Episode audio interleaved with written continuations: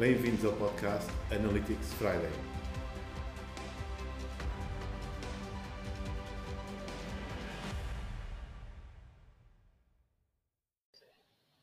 Ora, bom dia, boa tarde ou boa noite, onde quer que estejam.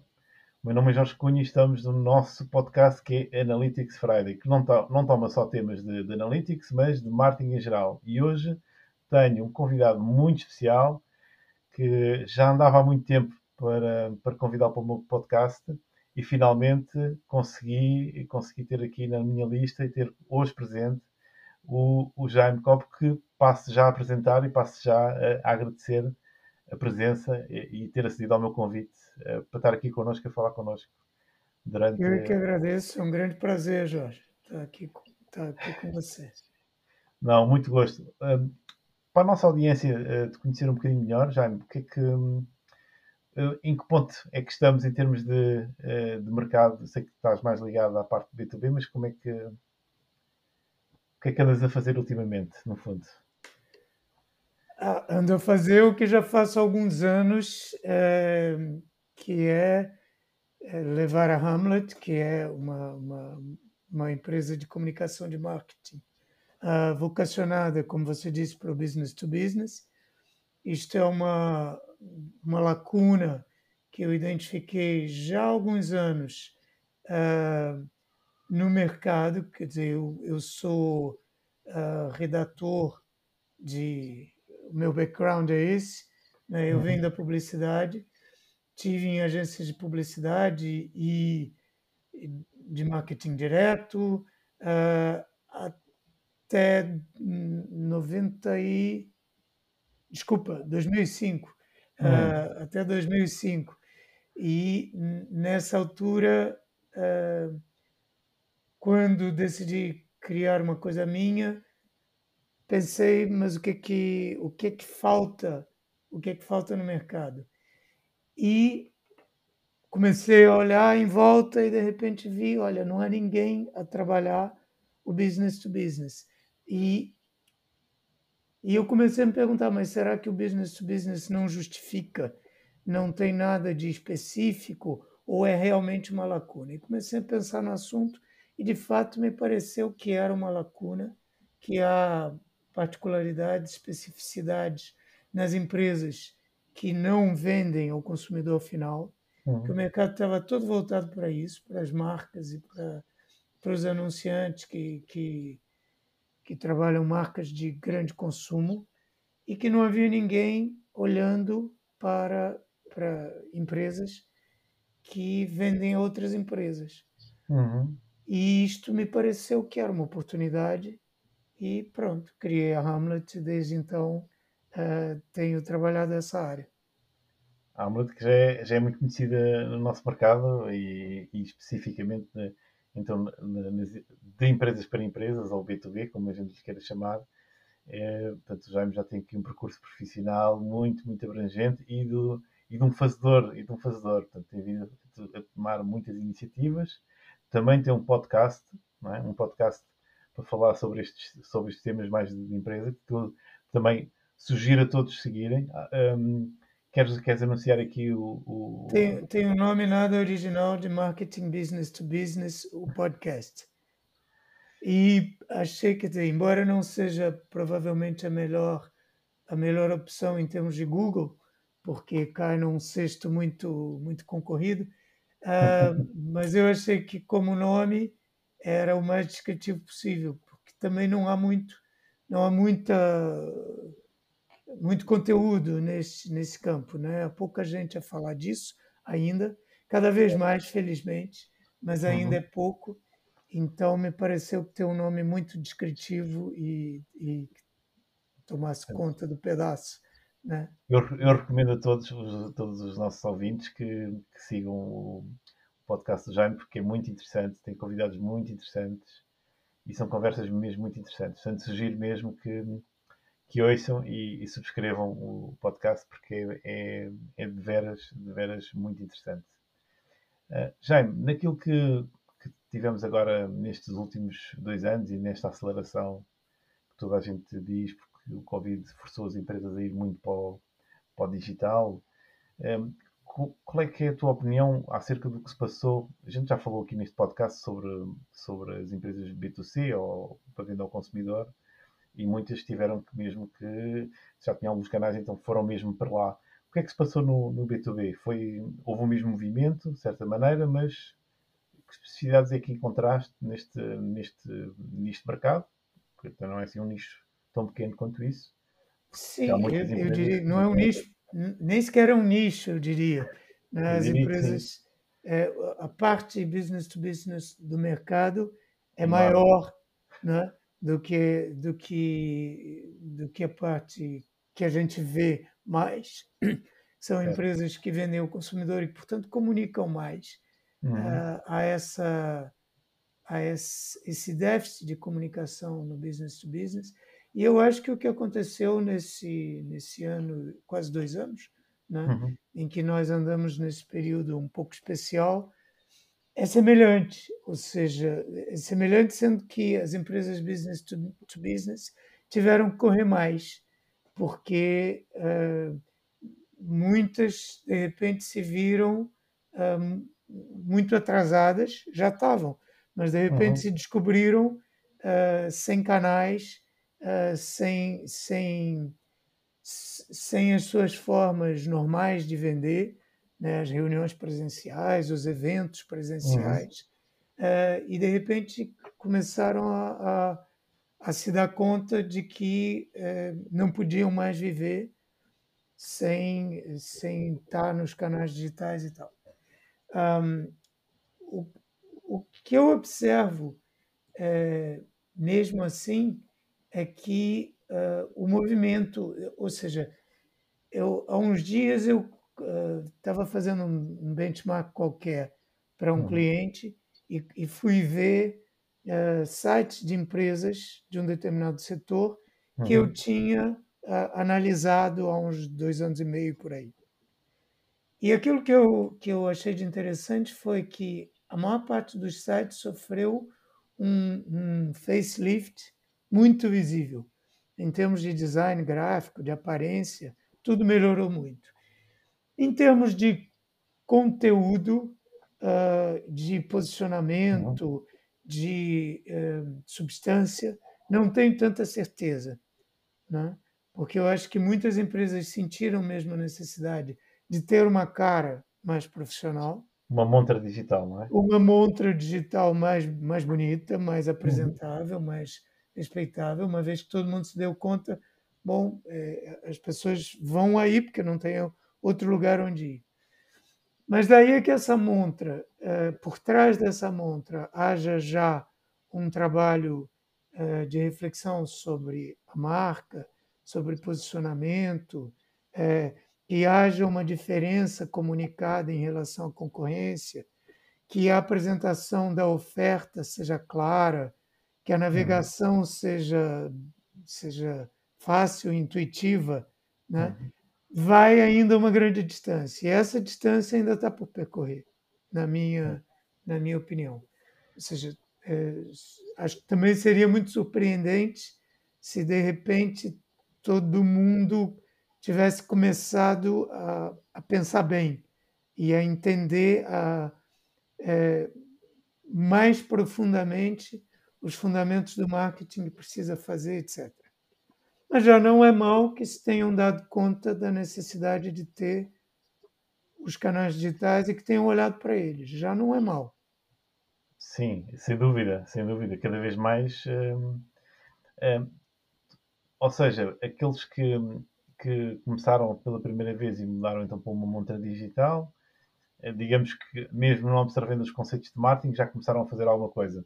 E aqueles que serão, digamos, mais avançados, para onde é que estes terão ido? Porque há sempre os que estão mais estão num nível de desenvolvimento mais elevado, outros menos elevado, que é normal em qualquer, em qualquer área e em qualquer setor também.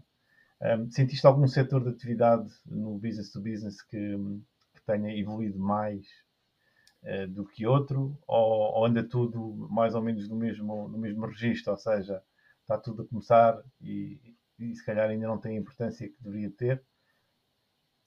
Olha, eu não sei se eu tenho condições de te dar assim uma análise é realmente muito fundamentada do que é o mercado. Da tua experiência. Porque, sim, porque eu estou exposto aos meus clientes, que não são assim as dezenas, né? são alguns clientes. Claro. Agora, o que, que, o que, que eu observo? Que isso é uma coisa que, obviamente, não, não veio com a pandemia, é um movimento que já existia, uh, mas que, obviamente, a pandemia acelerou. Uhum. Há, há determinados setores que há alguns anos já começaram a perceber que não podiam uh, viver uh, a vender da maneira tradicional no business to business, que é uh, sola de sapato, telefonemas, uhum. reuniões, uhum. Que, que é o modelo de crescimento típico das empresas que vendem a, outras empresas. Ou seja, claro. eu tenho um produto ou um serviço, eu uhum. monto uma força de vendas e vou bater as portas. Exatamente. E isto está ótimo, e é um modelo de, de crescimento excelente, mas que tem limites. Funciona até o momento em que uh, eu consigo que a minha força de vendas alcance o meu mercado. Quando o meu mercado começa a crescer, ou quando eu tenho que, uhum. quando eu tenho que ir para mais longe, e isso é típico em Portugal a partir de alguns anos, que foi mesmo necessário muitas empresas se internacionalizarem, elas tiveram que buscar outros recursos. Uhum. É, muitas procuraram as feiras e as, e as, e as, eventos, né? as, as, comitivas uhum. né, empresariais que foram organizadas por associações e tal, é, uhum. é, deram uma grande ajuda para essas empresas. Mas mesmo assim, quando eu, quando eu preciso ir mais longe ainda e tenho mais oportunidades, mesmo isso já não basta. Então eu tenho que começar a arrumar a minha, a minha uh, montra, né? Mas, uhum. é, ou a minha vanguarda, que é o marketing. Né? Eu, tenho que, eu tenho que gerar leads, eu tenho que, né? eu tenho que preparar o caminho para a minha força de vendas, porque senão não há, não há força de vendas que dê conta disso. E isto, é, obviamente, que, que, que se acelerou é, nos últimos tempos, porque alguns dos canais, como eu já falei, uhum. esses fecharam, os eventos, por exemplo, as feiras se fecharam. Depois, é, o setor em que eu observo isso acontecer mais, mas eventualmente também porque eu estou mais exposto a ele, é o setor uhum. das tecnológicas. Também porque é um setor em que Portugal vende muito lá para fora, né? Uhum. Uh, e tem a, a oportunidade de chegar a mercados internacionais e tem a pressão de se diferenciar. Né? Então eu tenho que começar de repente a cuidar do meu discurso, a cuidar da minha, do meu posicionamento, né? a trabalhar, a, trabalhar o marketing, em outras palavras. Certo. E trabalhar marketing é trabalhar o digital. Né? Não tem, não tem como uh, fazer isso de outra maneira, principalmente quando estamos a falar de mercados internacionais claro. e de mercados business to business. Muito bem, Jaime. Então, um, no, neste contexto do, no B2B e das empresas que, que, vamos tendo conhecimento e vamos, e vamos trabalhando e vamos, e vamos fazendo, o que é que, um, quando elas estão já mais, mais maduras para o digital, para haver algumas que já estão mais maduras, não é?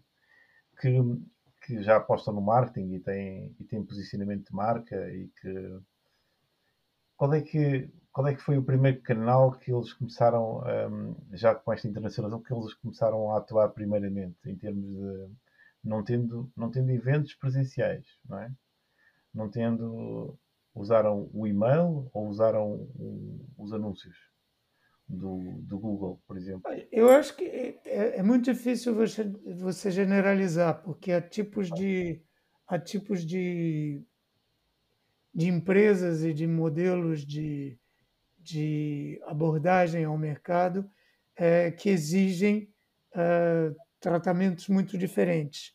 Né? A, a, mesmo dentro da, da, das, das tecnológicas, por exemplo, você tem é, modelos diferentes. Uma empresa que é que, que vai que tem uma plataforma né? e que vai vender mesmo principalmente online e que uh, o seu modelo é e-commerce.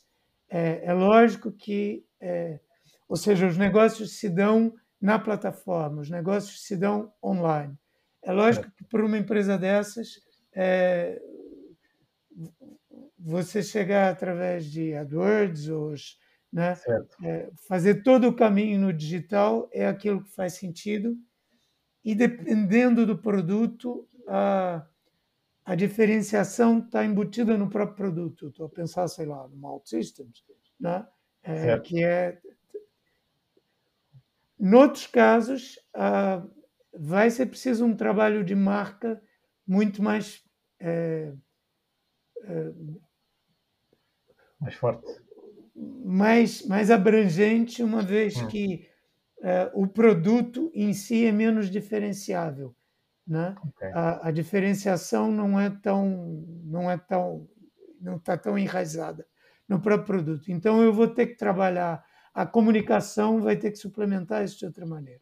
Uhum. E depois eu vou ter, eventualmente, um modelo de vendas mais complexo, em que eu vou ter que usar é, é, ABM, eu vou ter que usar uhum. e-mail, eu vou ter que usar é, uma geração de leads é, com, com ciclos mais longos. Ou seja, não acredito que dê muito para generalizar. Agora, certo, isso, que você tá, esse, isso que você está descrevendo, as empresas que já têm a marca bem trabalhada e que já trabalham bem o digital. Infelizmente, o que há é que elas não são tantas assim no B2B, são mesmo uma minoria. Hum. E isso não é exclusivo de Portugal. Né? Isso é uma coisa que, é, tirando é, grandes empresas multinacionais, é, digamos, as grandes consultoras, por exemplo, é, uhum você tem a maior parte do mercado business to business ainda trabalha muito pouco do que poderia trabalhar em termos de marketing. É. E eu falo isso porque nos setores em que eu tenho trabalhado, é, e, e, e, quando há, quando a gente tem, por exemplo, uma empresa portuguesa que precisa se internacionalizar, uhum. a, a gente vai olhar para a concorrência lá fora. E o que nós vamos constatar é que a, a, a concorrência internacional também não está indo muito mais longe em termos do, do, de trabalhar as dimensões de marketing que poderia. Né? E isso é uma tecla que eu bato sempre, quem ouve o, o, o, o nosso podcast. Não há um episódio em que eu não bata nessa tecla. Uh, as empresas business to business não trabalham as suas marcas Uhum. É, e não é que tem a obrigação de o fazer, tem a oportunidade de o fazer, porque é um super recurso, né? e não o fazem. Né? É, e com isso estão a perder oportunidades, porque é, se, eu não, se eu não dou é, argumentos para o meu potencial cliente é, me escolher e, e, e me pôr na sua né? shortlist, né? É me pôr na sua shortlist entre dezenas e dezenas de empresas que prestam o mesmo serviço. Se eu não tenho argumentos para ser posto na sua shortlist rapidamente, passar à frente da fila, né? Uhum. se eu me ponho na fila, os critérios pelos quais o cliente vai escolher são das relações que já tem, né? É, ou o preço. Né? Exatamente. E aí eu as minhas, as minhas eh, hipóteses são muito poucas. Né? Se eu estou entrando num mercado em que eu não tenho grandes relações, em que eu não tenho grande histórico, e se eu estou competindo, sei lá, com os tradicionais concorrentes asiáticos instalados, instalados que, vão, que vão fazer preços muito melhores. Uhum. Né? Então, a, a, marca é um grande avanço e, e deveria Sim, ser trabalhada. Até para qualquer empresa que venda outra empresa tem necessidade de trabalhar a sua própria marca, a sua unique sell proposition, não é? Ou seja, é. que é que eu sou diferente em relação à concorrência e porque é que me quer comprar a mim e não, e não deverá comprar a outro, não é? Não pelo preço, mas pelo, pelo aquilo que se oferece, não é? Porque se formos depois combater o preço, hum, é, acaba por ter uma guerra, uma guerra de quem vende mais barato ganha, não é? e está sempre Sim, a diminuir. muitos. E aí eu, eu tenho possibilidades, eh, tenho diferentes caminhos para me diferenciar. Quando eu tenho um produto que em si já é muito diferenciador, fantástico.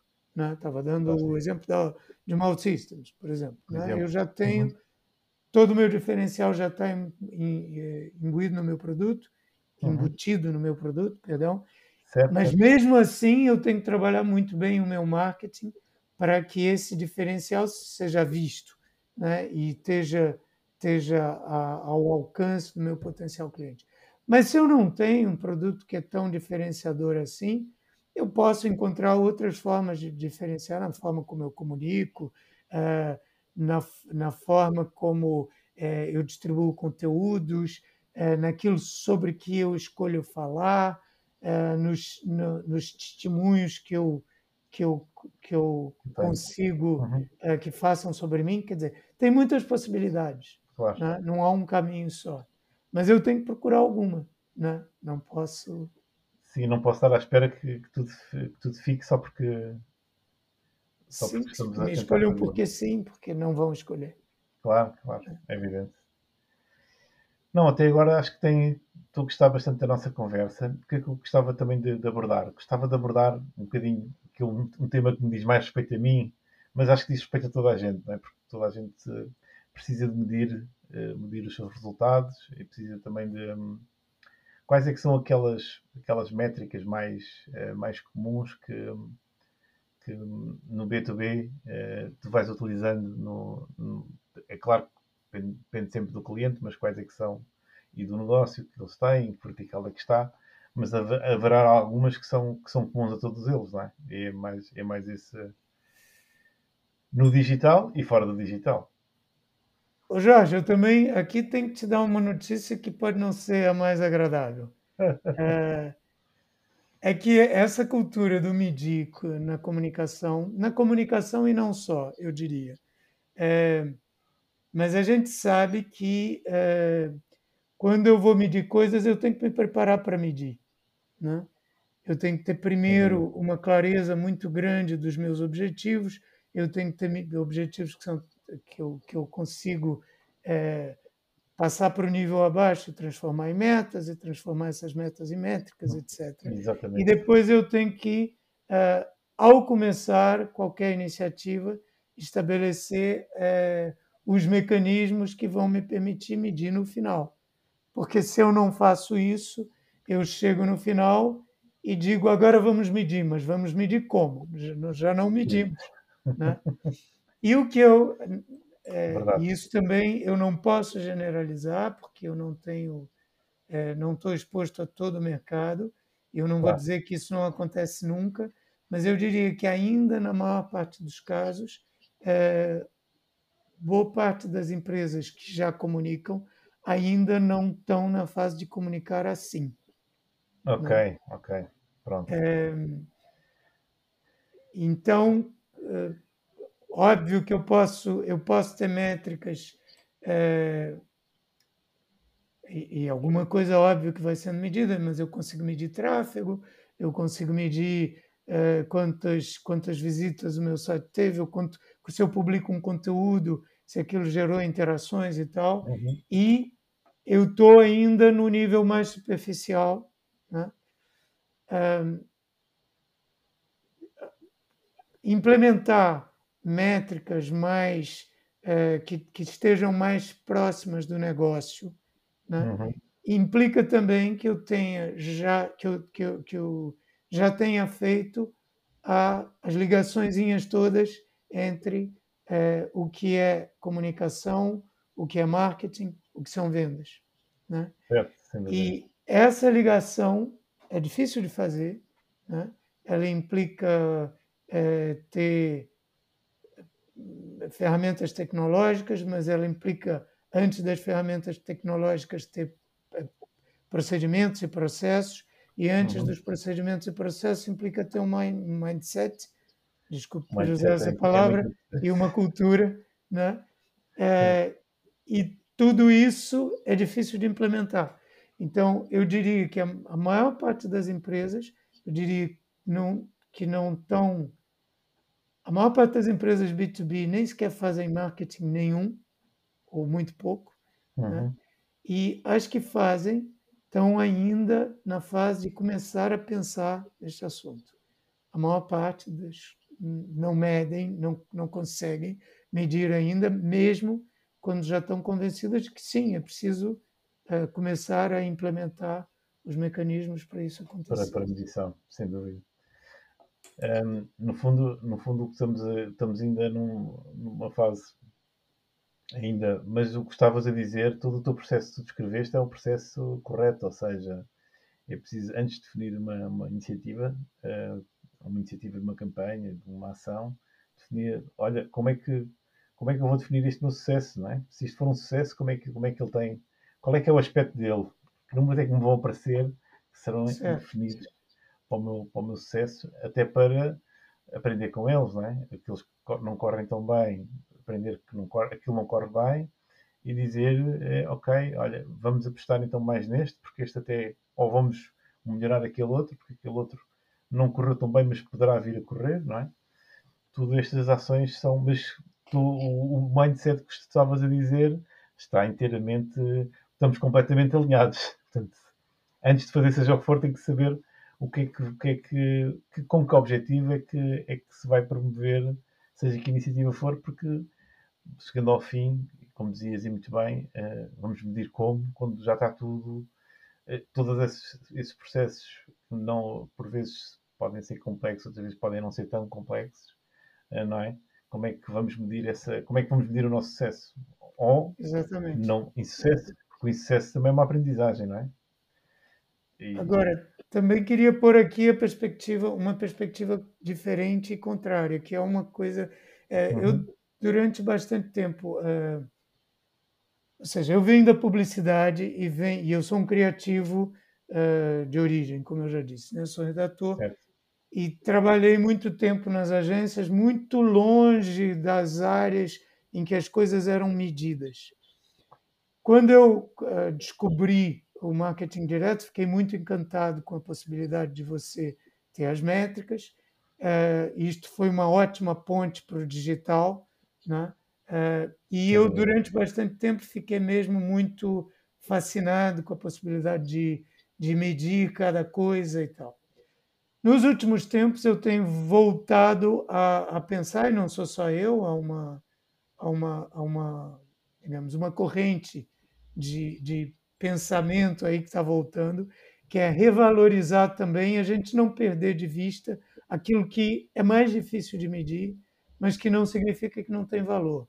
É, e que às vezes. É, é, ou seja, que não devemos deixar de fazer de maneira nenhuma porque, porque é difícil medir. E eu estou a falar especificamente da marca, né? porque sim, há muitos sim, aspectos sim. da marca que não é que não possam ser medidos, mas que não são medidos com muita facilidade, são ou que só conseguem ser medidos num, num, num, intervalo de tempo muito grande, que às vezes é mais do que dura um diretor de marketing no, no, no, no seu posto, o que também impede muitas vezes que os mecanismos de, de medição sejam montados.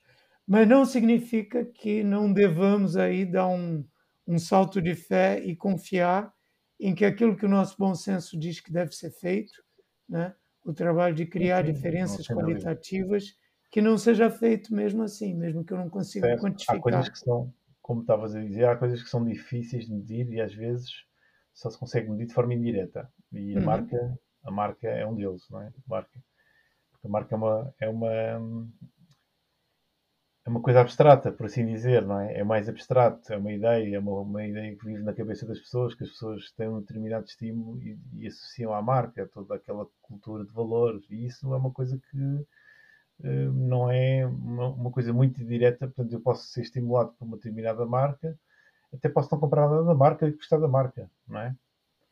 Uh, portanto, às vezes, por isso é que também é um bocadinho mais difícil, mas atualmente já existem alguns estudos um, que, pronto, de forma indireta, por, por lift ou por um, até os próprios, um, a própria estatística indireta não é? desses estudos, podem dar, podem dar uma aproximação, neste caso, a, a esses dados. Mas é claro, se for uma empresa, tem que ser uma empresa que tenha, tenha dinheiro para isso, não é? Porque estes estudos são caros, não são Claro. baratos e, e a pessoa não deve deixar de, de, de fazer, de fazer crescer a sua marca só porque é mais difícil de medir, não é? E às vezes mas- são apostas, né? Que a gente faz e pronto, e aposta. Sim, sim. né? Mas isso é certo, e acho que deve-se continuar a fazer, até porque, pronto, nem toda a gente tem o orçamento da Coca-Cola, não é? Uhum. Falando aqui uma marca que tem, tem mais dinheiro e consegue estar em, e conseguir estar, se calhar o Jaime tem outras histórias para contar melhores que as minhas, não é?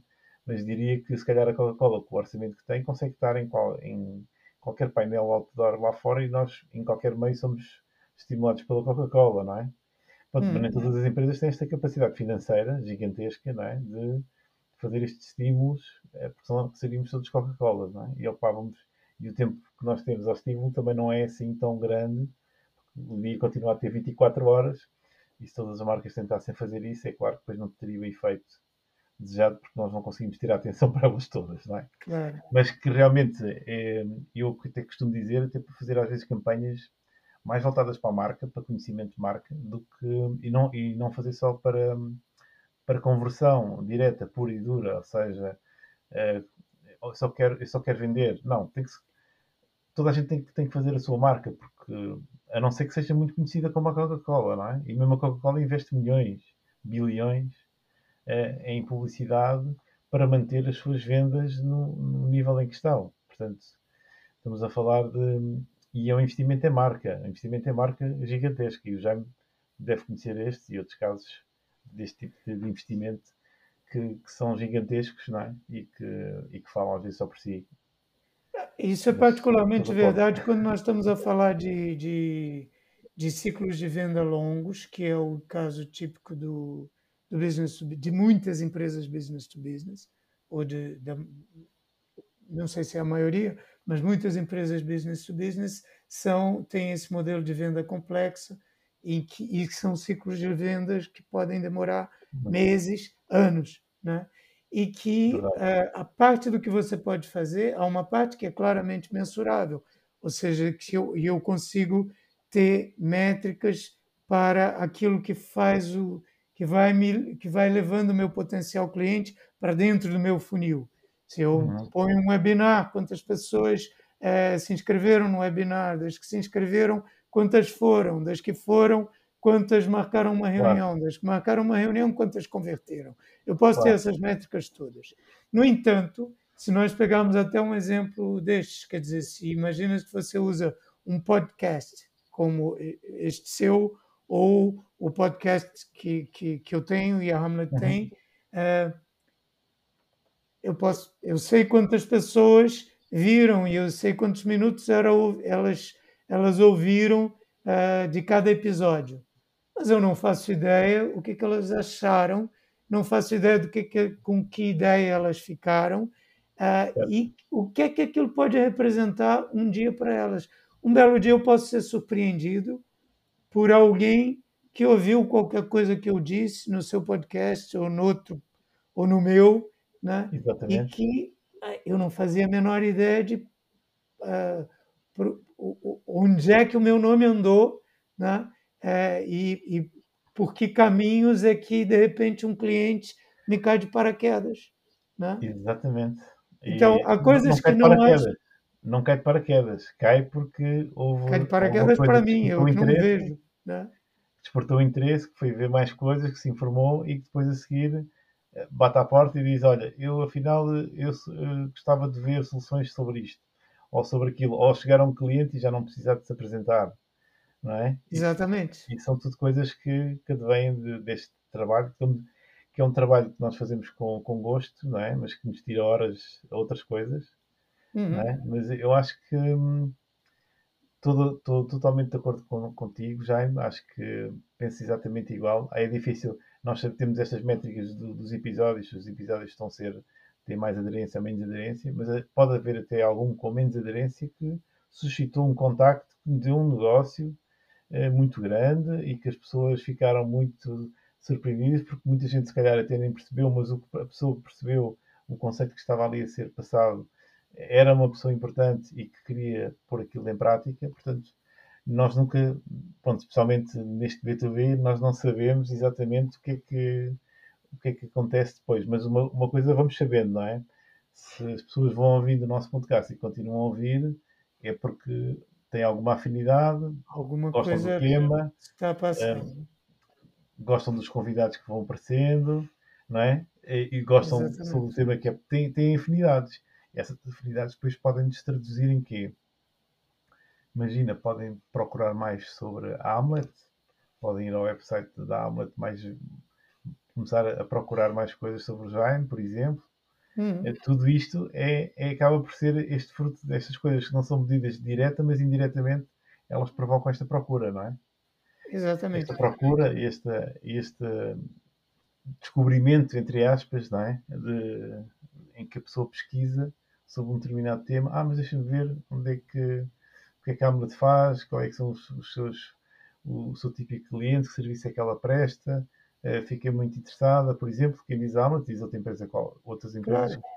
Não, e isso é, é muito, por isso é que é importante o crescimento da marca, que é aquilo que também estamos aqui a fazer um marca, neste caso é marca pessoal, mas, hum, mas acaba por ser um bocadinho isso, que é ok, nós não temos a medição completa de que isto vai dar uma venda diretamente, nem estamos à espera que isso aconteça, não é?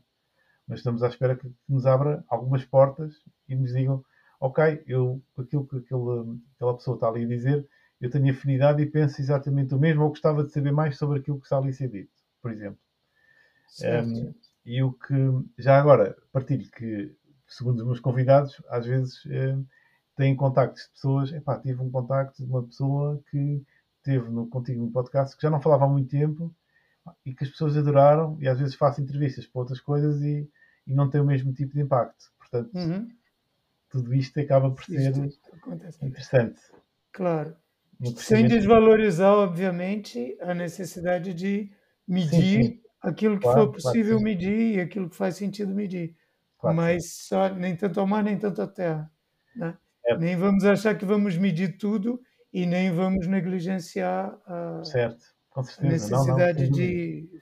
Temos que saber onde é que uma ponte começa e onde, onde é que a ponte acaba, não é? No fundo é, Exatamente. é porque, como tu estavas a dizer e bem, nem tudo pode ser medido ou não pode ser medido de forma direta, porque não há possibilidade para isso, porque nós somos humanos e também não, não temos um chip ligado ao Analytics para saber se a pessoa está a pensar eh, se gostou, se não gostou, e também não é esse o, nosso, o nosso objetivo, não é? O nosso Uhum. objetivo é uma partilha, esta partilha e este crescimento de marca que estávamos a falar acaba por ser também aquilo que todas as marcas eh, têm de fazer para ganharem o seu próprio espaço não é? entre, entre as outras marcas e serem diferenciadas das outras marcas. Exatamente. Porque nós também temos, há uma coisa que também vemos também nesta parte da medição, é que às vezes para o mesmo, para o mesmo ramo de atividade, eh, às vezes a mesma audiência tem comportamentos diferentes com as duas marcas. Numa espera ter uma determinada expectativa, e no- que é muito mais exigente, por exemplo, porque sabe que eles cumprem com aqueles, aqueles valores, e que a outra já sabe que, ok, é o mesmo ramo de atividade, mas não, tá, não tem o mesmo nível de expectativa. Mas a, a pessoa que, que, que entra em contato com as duas marcas é a mesma.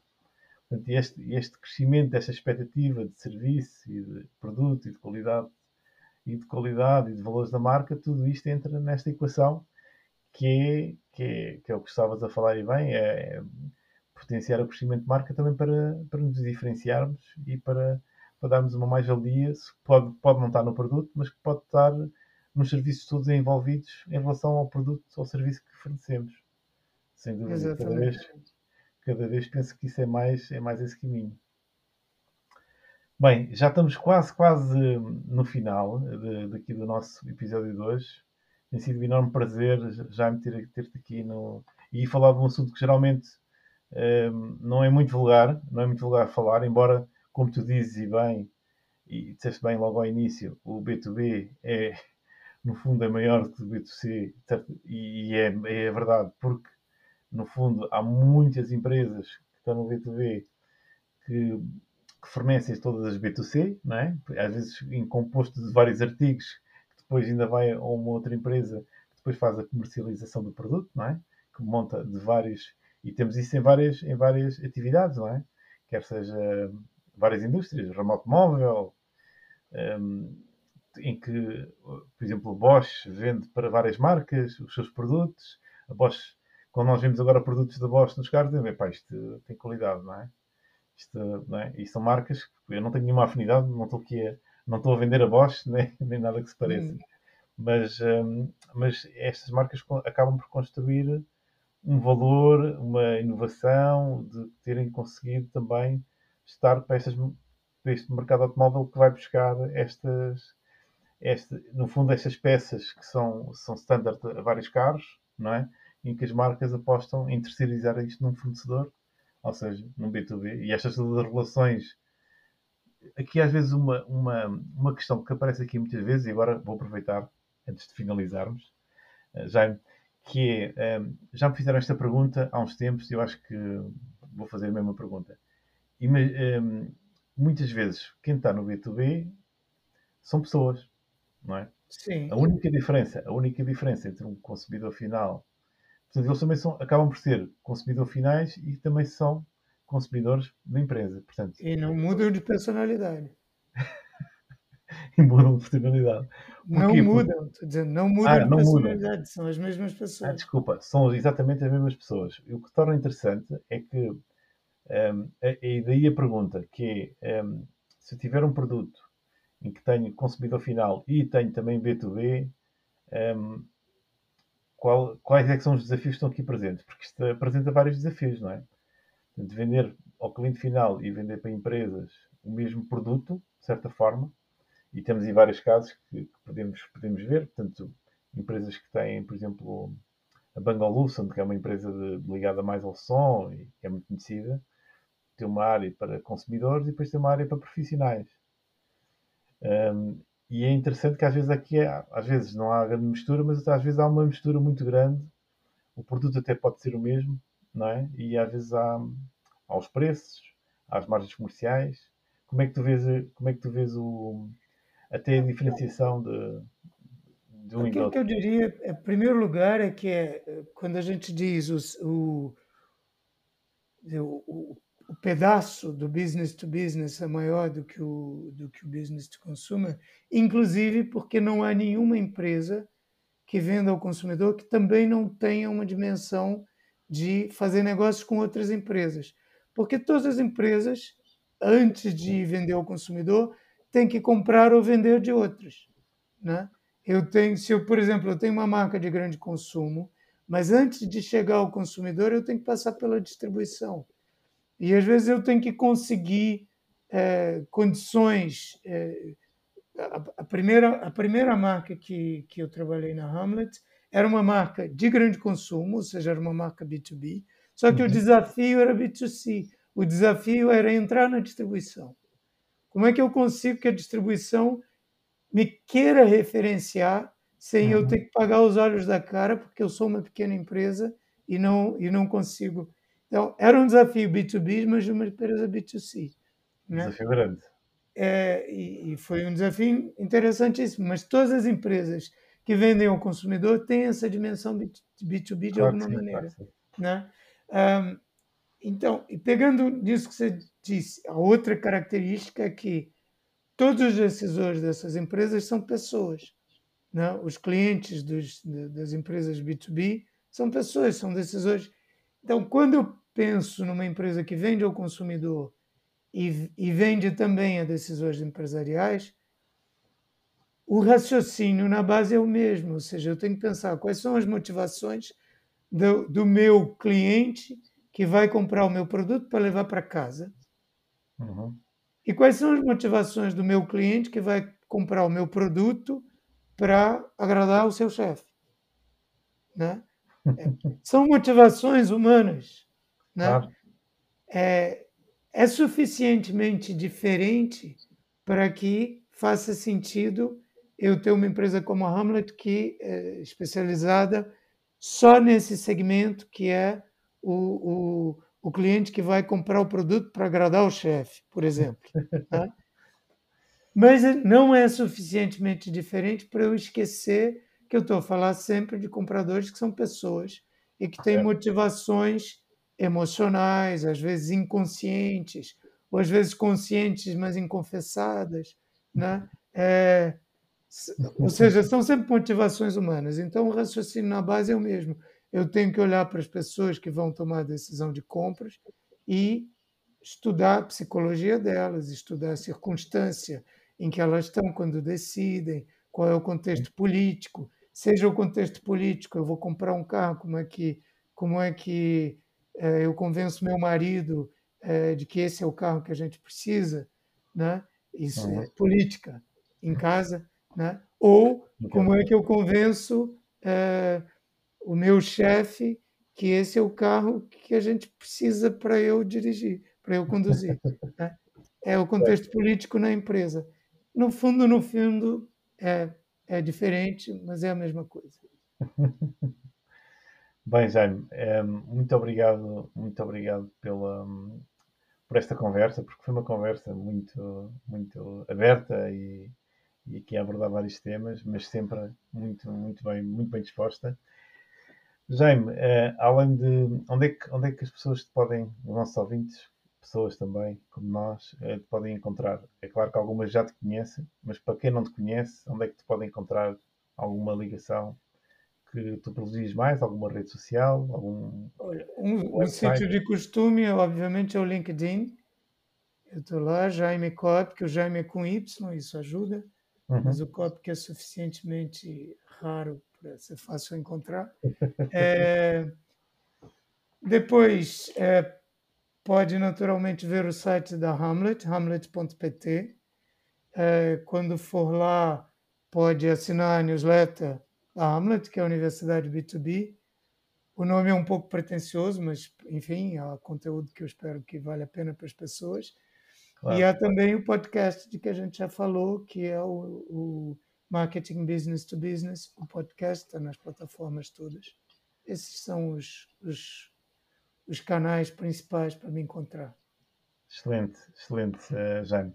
Uh, muito obrigado mais uma vez pelo, teres Eu é que agradeço, ao... Jorge. Não, uma grande é conversa. Foi muito bom, gostei imenso, foi excelente. E deixo os nossos ouvintes depois para, para mais outros podcasts que, que também na calha.